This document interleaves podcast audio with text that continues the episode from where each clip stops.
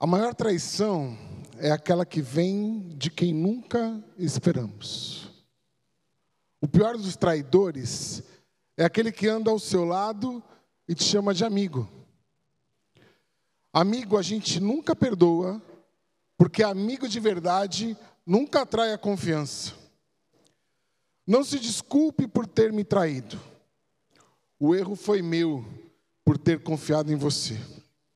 Essas são algumas frases da internet a respeito de amizade e traição.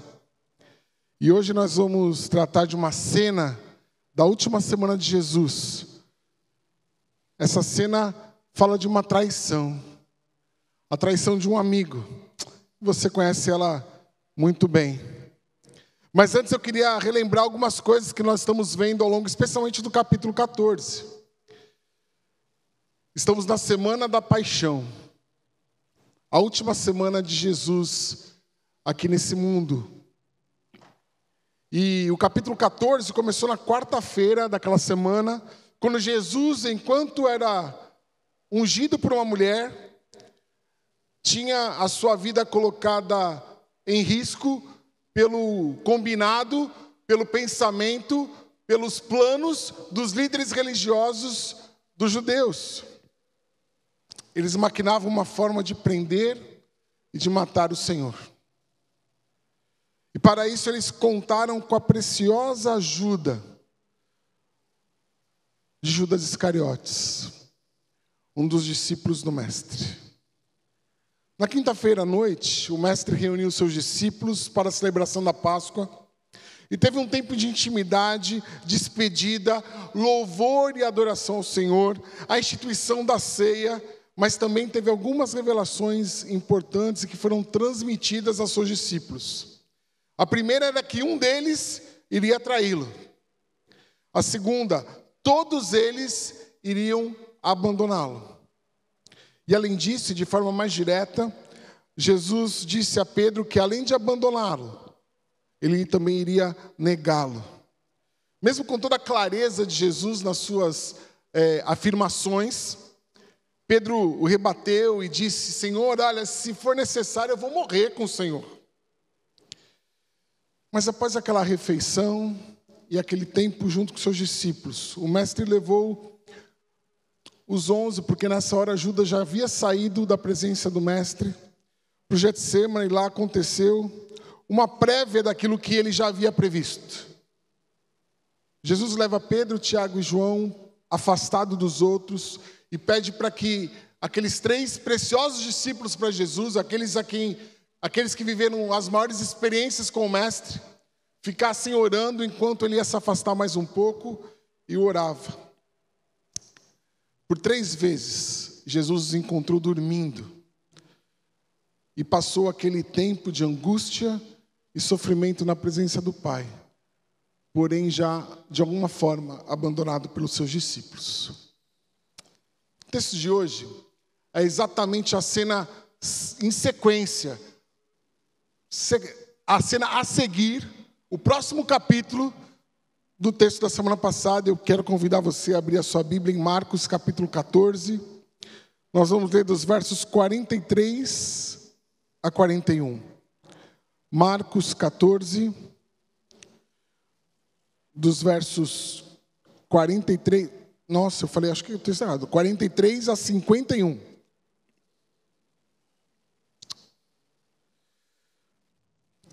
A palavra de Deus diz assim: Enquanto ele ainda falava, logo chegou Judas, um dos doze, e com ele uma multidão com espadas e pedaços de pau, vindo da parte dos principais sacerdotes, dos escribas e dos líderes religiosos.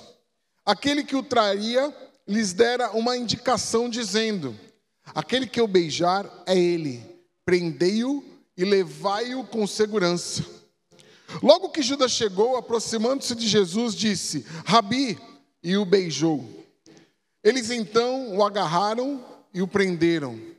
Mas um dos que estavam ali, puxando da espada, feriu o servo do sumo sacerdote e cortou-lhe uma orelha. E Jesus lhe disse: lhes disse: Saístes com espadas e pedaços de pau para me prender, como se eu fosse um bandido? Todos os dias eu estava convosco, ensinando no templo, e não me prendestes. Mas isto, isso era para que se, cumprisse, se cumprissem as escrituras. Então, todos os deixaram e fugiram. Certo jovem o seguia envolto em um lençol, sobre o corpo desnudo, e o agarraram. Mas ele, largando o lençol, fugiu despido. Abaixe sua cabeça, vamos orar mais uma vez.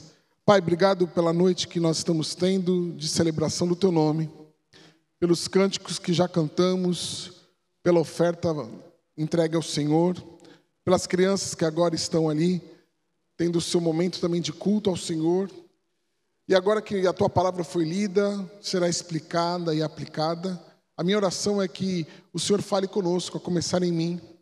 E para isso eu te peço que o Senhor perdoe os meus pecados, me purifique e que eu seja um mero instrumento nas tuas mãos e que a tua palavra traga conforto e confronto a todos nós essa noite. Te pedimos tudo isso em nome de Jesus. Amém. O tema da mensagem de hoje é o seguinte: ser próximo do rei não impede de traí-lo. Ser próximo do rei não nos impede de traí-lo. E na primeira parte, eu quero explicar o texto e os acontecimentos narrados de forma contínua. E no final já da pregação, eu quero trazer uma implicação mais direta para nós e as suas aplicações para hoje. Como eu disse, o nosso texto é a cena seguinte do momento em que Jesus está orando com, com os, no Getsemane, acompanhado dos seus discípulos. É uma cena parece até concatenada, né? meio encavalada, porque o versículo 42 termina dizendo: Levantai-vos, vamos embora, aquele que me trai aproxima-se. E o versículo 43 dá uma ideia de que Jesus estava falando aquilo ainda e Judas chegou. Não teve nem tempo para esperar, não teve tempo para olhar para. Os discípulos não, não precisavam, não ficaram vendo. Na verdade, Judas chega em seguida do que Jesus está falando. E o primeiro personagem dessa cena que é citado é o personagem principal. Versículo 43 vai falar que Judas chegou. E é curioso porque Marcos, diferente, por exemplo, do evangelista João, ele só cita dois personagens dessa cena pelo nome: Jesus e Judas. Mas ninguém é citado. A gente sabe que outros personagens são citados, por exemplo, em João fala que Pedro está na cena, fala que tem um tal de um guarda que chama Malco, que está na cena, mas Marcos, não por acaso, cita somente Judas pelo nome. Judas é citado não só pelo nome, mas ele ganha uma ênfase, uma ênfase que, que Marcos já havia dado lá no começo do capítulo 14, dizendo o seguinte: Judas um dos doze. E se você olhar o versículo 10, está escrito a mesma coisa. Então Judas Iscariotes, um dos doze. Se no versículo 10, Marcos está relatando o momento em que Judas vai é, maquinar o seu plano junto com os fariseus. Agora a cena é a cena que mostra a execução desse plano. O plano de Judas com os fariseus está sendo colocado em prática. E Marcos volta a lembrar os seus leitores: Judas, o Iscariotes, é um dos doze. E a gente precisa entender um pouco o que significa isso. Marcos está deixando claro, mais uma vez, que Judas não é uma pessoa qualquer. Judas não é alguém que não tinha contato com o Senhor. Judas não é uma pessoa que estava passando e que foi pega pelos fariseus e falou assim: Olha, a gente precisa que você faça alguma coisa por nós. Você precisa ir lá e entregar Jesus para a gente. Judas era alguém próximo de Jesus, conviveu com ele pelo menos três anos e meio, sabia dos seus hábitos, conhecia profundamente o mestre, inclusive tomava conta da grana daquele pessoal todo. Não era uma pessoa qualquer. Era alguém que desfrutava de livre acesso a Jesus. Alguém do seu relacionamento pessoal. Trair o mestre não implica necessariamente em estar longe do mestre.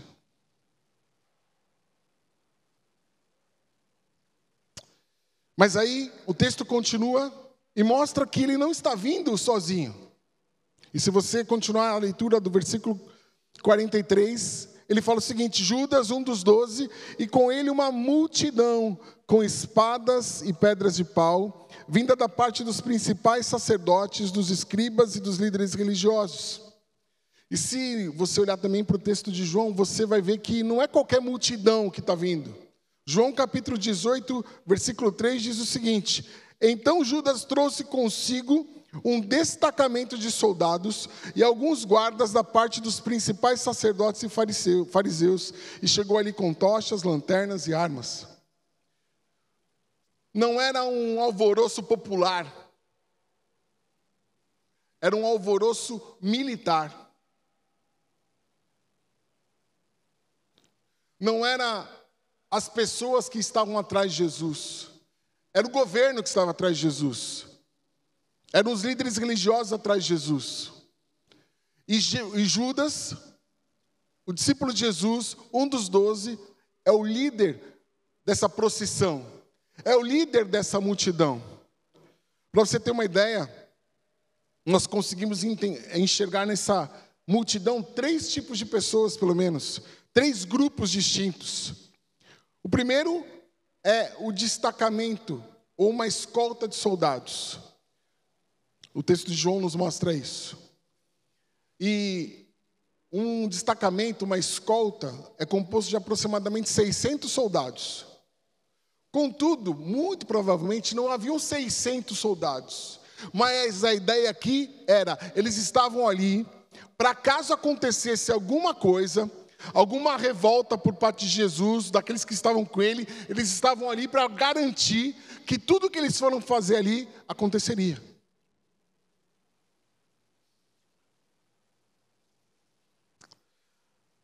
Esse tipo de ação, de ação militar, né, dos soldados, poderia ser pedido pelos líderes, inclusive os líderes judeus, caso eles enxergassem uma possibilidade de haver alguma coisa que abalasse, mexesse com a ordem pública.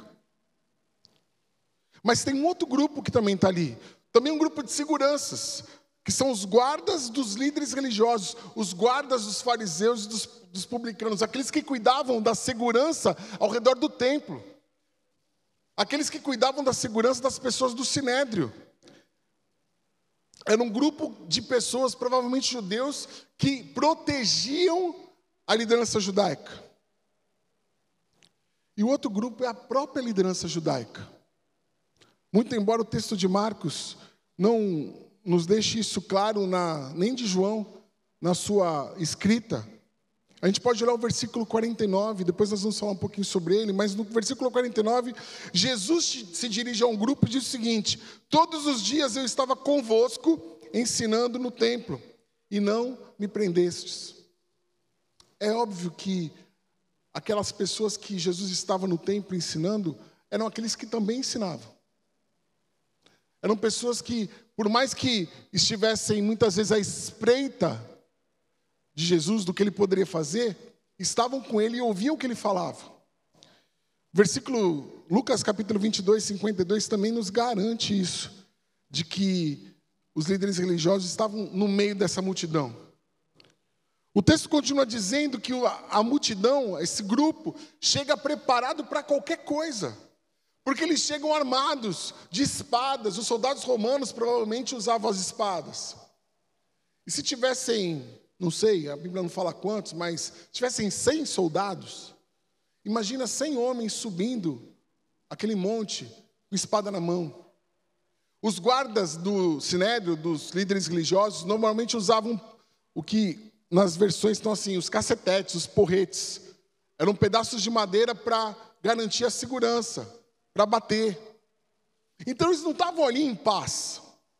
Eles não foram ali para ter um momento com Jesus e pedir oração para eles, pedirem cura para eles. Eles queriam de fato prender Jesus.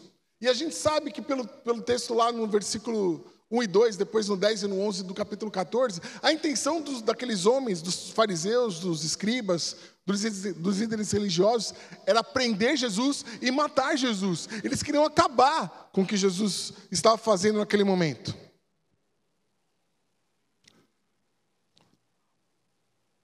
Mas aí chega o versículo 44, e a cena que parece ser uma cena, é, imagina um filme, uma cena grande, aberta, num campo aberto, né? Pessoas subindo, Jesus lá em cima e as pessoas subindo, uma multidão. Muda e agora foca em duas pessoas.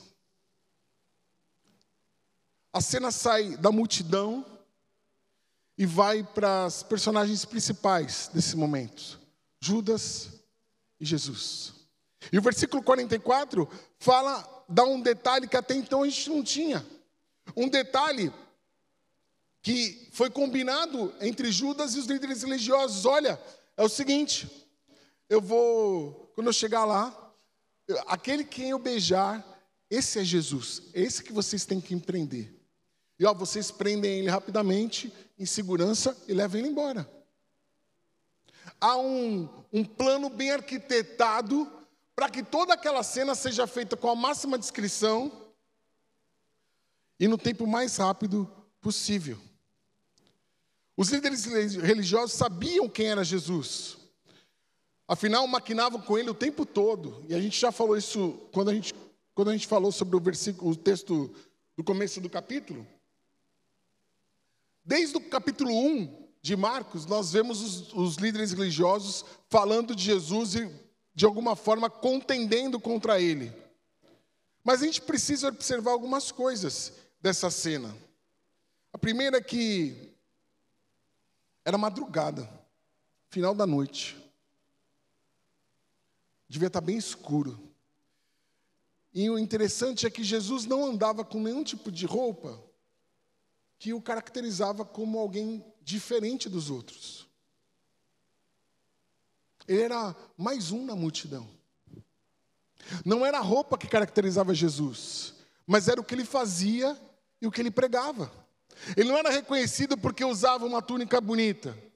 Ele era reconhecido porque ele curava os enfermos, ele expulsava os demônios. Ele era reconhecido porque as palavras dele eram palavras de sabedoria, bem diferente da palavra dos fariseus. Então não havia como eles chegassem lá, numa penumbra ainda, olhasse e falasse: não, Jesus é aquele, é aquele lá. Eles precisariam de alguém que conhecesse, conhecesse Jesus profundamente. Mas tem outro aspecto que a gente precisa considerar nessa cena, ou nesse plano. Marcos capítulo 14, 1 e 2 narra que uma das preocupações dos líderes era que esse momento de prisão de Jesus fosse um momento sem alvoroço. Inclusive, a ideia deles é que esse plano fosse colocado em prática depois das festas. Lembra, eu falei também, a Páscoa está acontecendo, e ia começar a festa dos pães sem fermento. Jerusalém estava assim, ó, cheio de gente. Eles não podiam fazer essa prender Jesus, fazer isso no meio de tanta gente. Ia ser um alvoroço na cidade. O plano de, de Judas, a ideia de Judas, a maquinação de Judas, faz com que esses homens, esses líderes religiosos, decidam antecipar o plano. É claro que a gente sabe que a morte de Jesus aconteceu segundo a soberania do nosso Senhor. Aconteceu no tempo certo. Não havia melhor momento para acontecer do que durante a festa da Páscoa. Mas é fato que Deus usou essa maquinação de Judas. Eu sei como eu vou entregar o mestre, sem criar nenhum tipo de problema para vocês. Judas é a pessoa perfeita para realizar esse plano. Era alguém que reconheceria Jesus no meio de todos.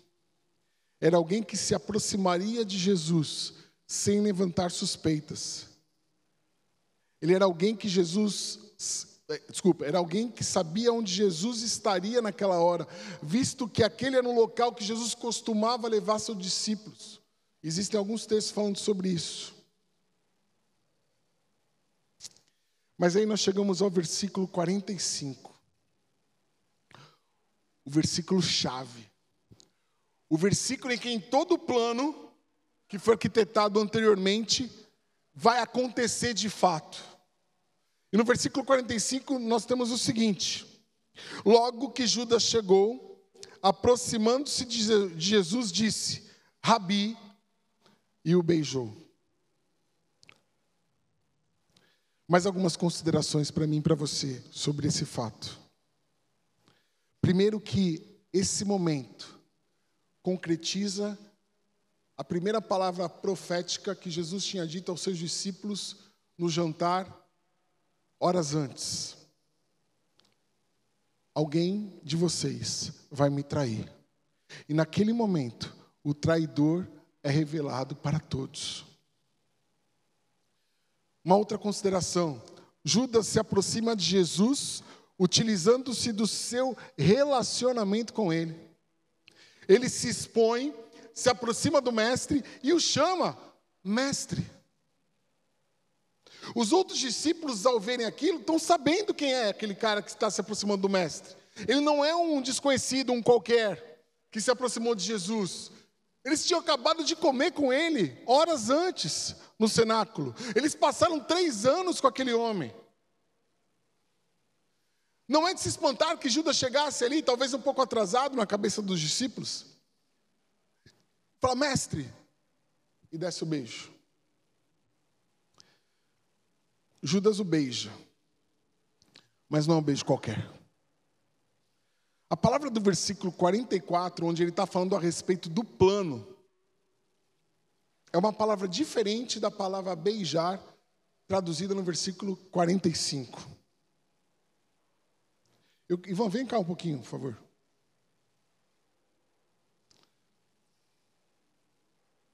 Pode subir aqui. No versículo 44, a palavra beijar significa isso aqui, ó. Gostaram? Vocês vão ver o próximo beijo como é que é. No 44, a palavra significa simplesmente beijar. No 45, a palavra significa isso aqui. Pode virar de novo.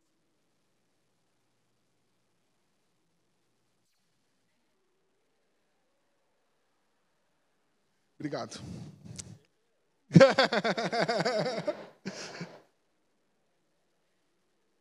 Aquele beijo de Judas não foi um beijo só de Oi, mestre, cheguei. Foi um beijo demorado. A palavra é de intensidade.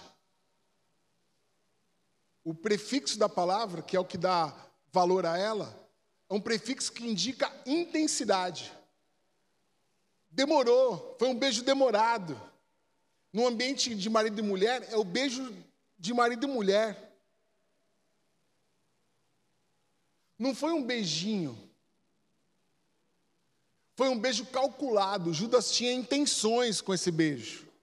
Judas queria que algumas coisas acontecessem enquanto ele beijava.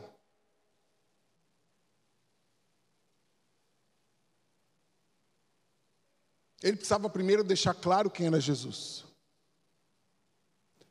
A multidão, muito provavelmente, não chegou junto com Judas perto de Jesus. Eles ficaram a alguma distância, porque afinal levaria, levantaria várias suspeitas sobre isso. Os guardas não estavam lá com a espada na mão, e Judas aqui, Jesus aqui, e Judas beijou Jesus. Ele estava mostrando ainda quem era Jesus.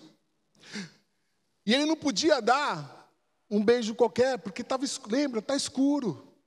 Eles precisam ver, eles precisam olhar, todo mundo precisa ver quem é o mestre.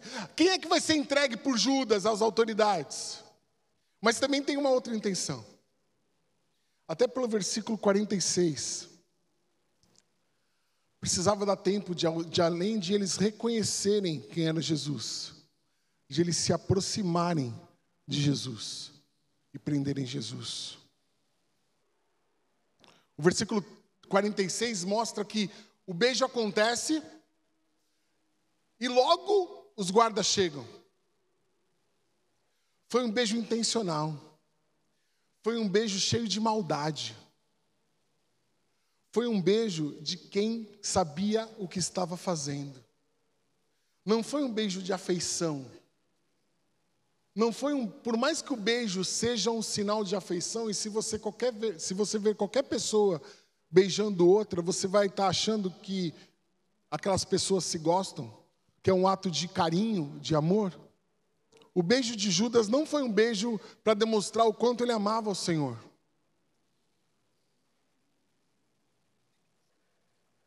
Pelo contrário, foi um beijo que visava entregá-lo sem nenhuma dúvida, àqueles que queriam matá-lo. Versículo 47 mostra que a atitude do, de um dos seguidores de Jesus, que Marcos não, não fala quem é, mas que João fala quem é, que é Pedro, em tirar a sua espada e cortar a orelha de Malco, do guarda da liderança judaica, mostra que os discípulos ainda não estavam entendendo o que Jesus tinha falado para eles ao longo daquele jantar, inclusive, de que ele iria ser entregue, de que ele iria morrer, de que era necessário ele morrer. E é curioso, né, que eu vi isso num comentário, eu nunca tinha pensado nisso. Se Jesus, aqui não fala sobre a cura, né, da orelha, mas olha que interessante. Se Jesus não tivesse curado a orelha, talvez Pedro também tinha ido para a cruz ele tinha cometido um crime contra uma liderança judaica. Imagina a consequência de Pedro, do ato impensado de Pedro. Talvez o ato dele tenha sido diante da inércia de Jesus que não fez nada. Os homens vieram, prenderam Jesus e Jesus está lá, inerte. E Pedro, a gente sabe como ele é, né? Impetuoso, valente, mais ou menos, né? mas inconsequente, num ato de não sei, não sei se é elogio, se, se é crítica, né? Mas no ato impensado, com certeza, ele tira a sua espada e corta. João vai falar, Pedro, né, Jesus falando para Pedro, né, em João, Pedro, você acha que eu não vou passar pelo que eu tenho que passar? Eu vou passar. É para isso que eu vim. Mas no texto de Marcos, Jesus só fala no versículo 48.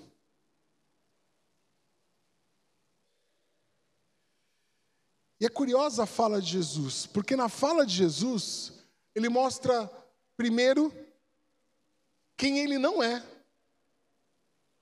e depois ele fala quem ele é. Vamos ler, versículo 48 e 49. E Jesus lhes disse: Saístes com espadas e pedaços de pau para me prender como se eu fosse um bandido. Eu não sou um bandido, apesar de vocês me tratarem como tal. Apesar de vocês entenderem e me darem um tratamento de um malfeitor, de um bandido, de um assassino, eu não sou nada disso. E no versículo 49 ele mostra quem ele é. Porque ele fala assim: Todos os dias eu estava convosco ensinando no templo e não me prendestes. Mas isso é para que se cumprisse as escrituras. O começo do 49 fala o seguinte: Jesus está falando assim: Eu não sou bandido, eu sou mestre. Eu ensino. Eu sou como, não como, mas eu faço o que esses homens fazem. E eu fiz melhor ainda. E vocês viram eu fazendo. E vocês não me prenderam lá. Eu sou um mestre, mesmo que vocês não me entendam como tal. Vocês podem me achar que eu sou um bandido, me tratar como bandido, mas eu não sou bandido, eu sou um mestre.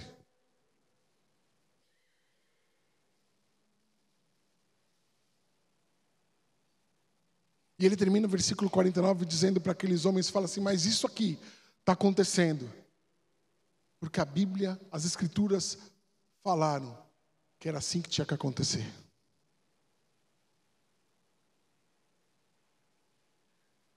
E aí nós chegamos no versículo 50. O versículo 50 diz o seguinte: Então todos o deixaram e fugiram. E aqui nós temos o cumprimento da segunda profecia que Jesus tinha feito horas antes, em que todos os seus discípulos iriam fugir. Não ficou um. Não ficou um para contar a história. Não ficou um para chegar e falar assim: eu vou com o meu mestre. Ele vai ser preso, eu vou com ele. Aquele, inclusive aquele que falou o seguinte: Olha, Senhor, se o Senhor for morrer, eu vou morrer contigo. Todos fogem. E a partir desse momento, Jesus vai passar o resto das suas horas sozinho. Não tem mais os seus discípulos. Aqueles que diziam que seguiriam ele. Para onde nós vamos se só tu tens a palavra de vida eterna? Encontrar um lugar para ir naquele momento. O mais perto que algum deles chegou, talvez tenha sido Pedro e depois João já na crucificação. Mas mesmo Pedro, nós vamos ver daqui a algumas semanas, olhou de Jesus de longe. Para ver o que estava acontecendo com Jesus, mas não teve coragem de assumir que era um discípulo seu.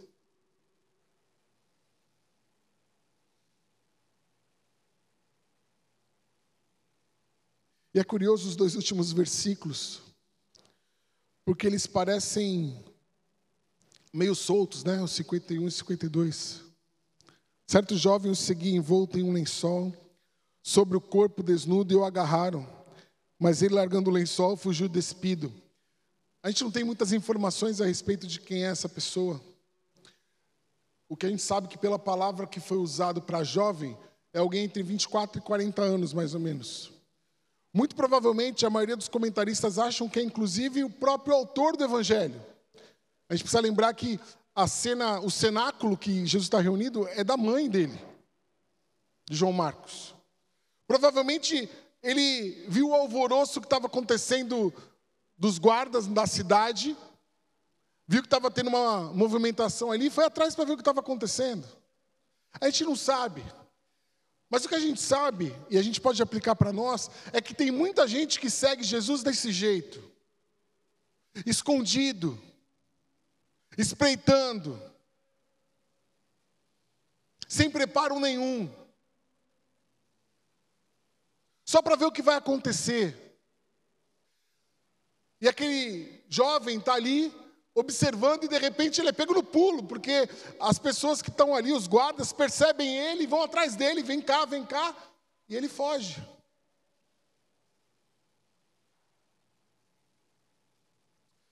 De fato, Jesus está sozinho. Essa é a cena da prisão de Jesus. Jesus começa aquela noite reunido com seus discípulos e termina aquela noite preso e sozinho, abandonado. E a partir de agora eu quero terminar a pregação falando da segunda parte dela. Nós estamos caminhando para o fim. Eu não sei como você chamaria a atitude dos discípulos, dos outros. A gente costuma dizer que Judas traiu Jesus. Mas pensando bem, pensando bem mesmo, se alguém fizesse o que você, o que eles fizeram com você, você também diria que os discípulos teriam traído Jesus também. Imagine que você tem um grande amigo que anda com você o tempo todo, e na hora que você mais precisa dele, ele fala assim: opa, vai sobrar para mim, eu vou embora. No meu conceito, isso chama traição também. Ou não é? Você diz que ama alguém, que quer servi-lo, que quer, que vai morrer por ele, com ele, mas na hora que você é colocado à prova, vamos embora.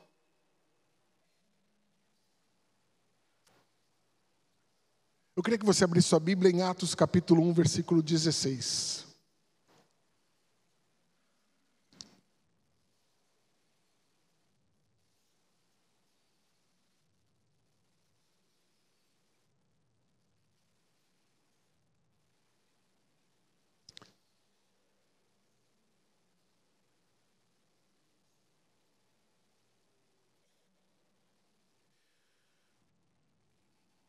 Diz assim a palavra do Senhor. Irmãos, devia se cumprir a escritura que o Espírito Santo predisse pela boca de Davi acerca de Judas, que foi o guia dos que prenderam Jesus. Pois ele era contado como um de nós e teve parte nesse ministério. E no 18 fala o que aconteceu com ele, né? Ele adquiriu um campo com o pagamento do seu pecado e precipitando-se de cabeça, arrebentou-se ao meio e todas as suas vísceras se derramaram. Quero chamar a atenção porque Pedro, inspirado pelo Espírito Santo, palavra de Deus, afirma que Judas era um deles. Mas o que diferencia Judas dos outros? A gente não pode esquecer algumas coisas. Primeiro, que Jesus chamou Judas de diabo. A palavra de Deus diz, inclusive, que ele teve uma possessão demoníaca para fazer o que fez.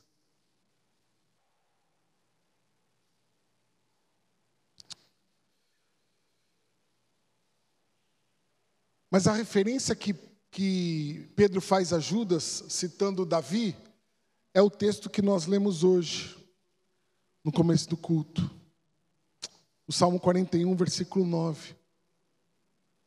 Até o meu amigo íntimo, em quem eu confiava, que comia do meu pão, levantou contra mim o calcanhar.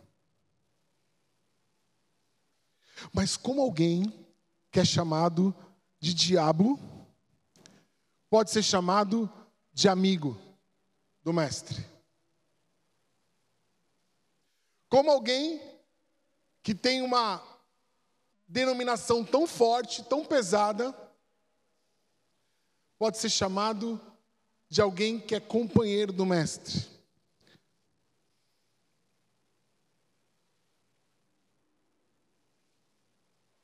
A questão é que Judas era amigo de Jesus, o Mestre, mas não de Jesus, o Senhor, mas não de Jesus, o Rei.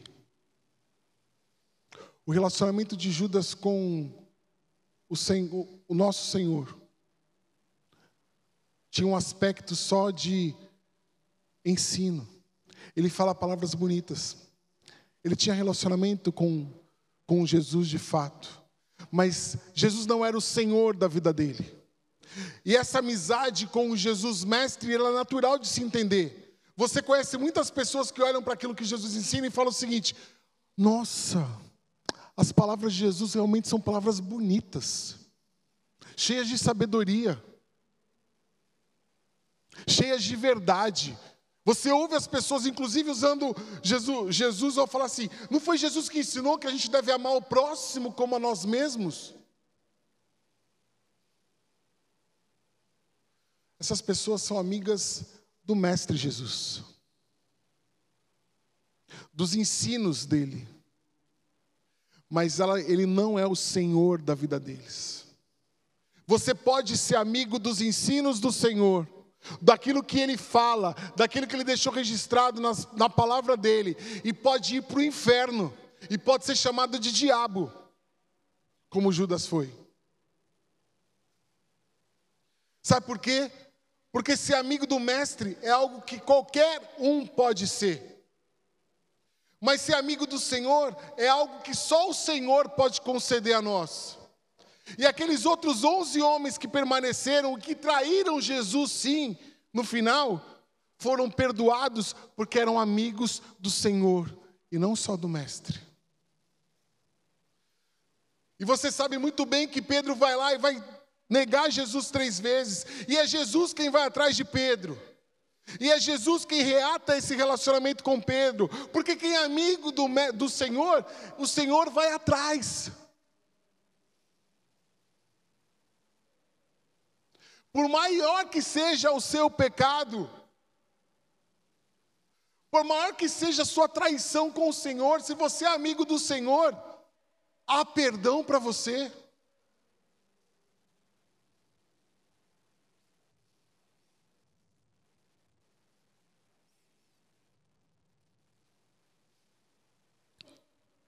Efésios capítulo 2 fala que o Senhor nos deu vida enquanto nós estávamos mortos nos nossos delitos e pecados, e nessa época éramos inimigos de Deus. Todo mundo sem Cristo, inclusive eu e você, somos ou éramos inimigos de Deus. E para se tornar amigo de Deus, só é possível através da ação da graça desse Deus na nossa vida. Não há esforço que você possa fazer. Não há remorso que você possa sentir. Não há atitude nenhuma que parta de você e que te torne amigo de Deus. Mesmo você andando perto de Deus.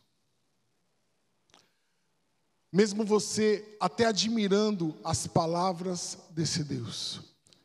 Mesmo que até de alguma forma você consiga cumprir alguns dos mandamentos desse Deus.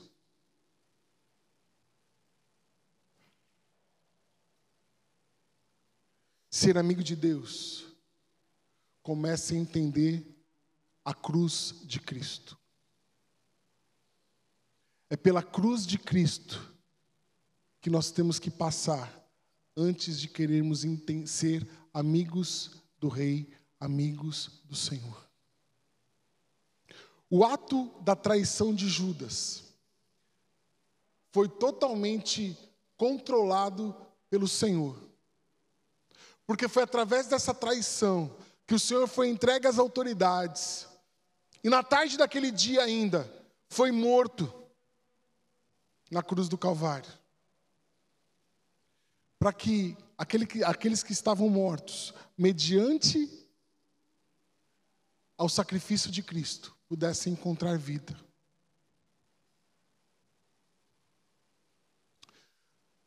Eu não sei se você nessa noite já é amigo do Senhor. E talvez você seja amigo do Mestre. Talvez você conheça bem os ensinamentos dele. Talvez você ache bonito o que ele fala, o que ele pensa. Mas ele ainda não é o Senhor. Talvez seja hoje a, a hora que o Espírito Santo vai tocar no seu coração pode transformar em amigo do mestre, em alguém que anda perto do mestre, para ser alguém que é resgatado pelo Senhor.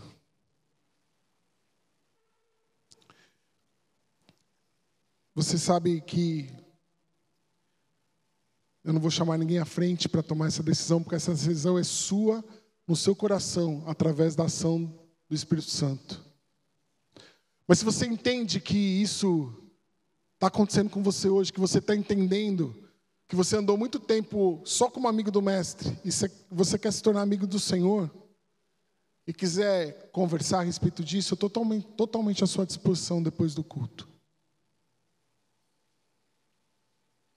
Mas eu também queria falar com aqueles que são amigos do Senhor,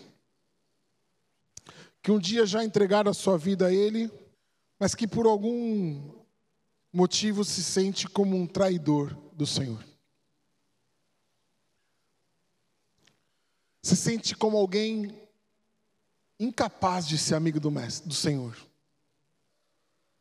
Não se sente digno dessa posição. Eu quero te lembrar que ninguém é. Eu quero te lembrar que não é uma característica sua essa, é uma característica de todos nós. Ninguém tem condição de ser amigo de Deus. É Ele que olha para a gente e, mesmo sabendo quem a gente é, fala assim: Eu quero ser amigo desse camarada. Eu quero ter um relacionamento com ele, com ela. Não porque ela é alguma coisa, mas porque essa é a minha vontade expressa. E daí, a frase que eu li lá no começo não faz nenhum sentido. Não se desculpe por ter me traído. O erro foi meu por ter confiado em você. Jesus nunca vai dizer isso para a gente. Toda vez que eu e você traímos a confiança dele de alguma forma, ele sempre, sempre, sempre vai estar disposto a derramar sobre o seu perdão, o seu perdão sobre a nossa vida. Nunca o perdão do Senhor vai ser negado a você. Nunca. A Bíblia fala que se a gente confessa o nosso pecado, Ele é fiel e justo para perdoar o pecado e para nos purificar de toda injustiça. Aliás, os pecados que você vai cometer ainda já são perdoados pelo sangue de Jesus na, cruz. Aquela dívida que, taca na, que o diabo fica atacando na sua cara o tempo todo. Ah, você não merece ser cristão. Está vendo? Você não é filho de Deus, não. Jesus rasgou na cruz do Calvário. Foi isso que ele fez com Pedro tempo mais tarde. Foi isso que o Senhor fez com Davi. Foi isso que o Senhor fez com tantos outros homens e mulheres ao longo da história. E é isso que Ele quer fazer com você nessa noite. A reconciliação com o Senhor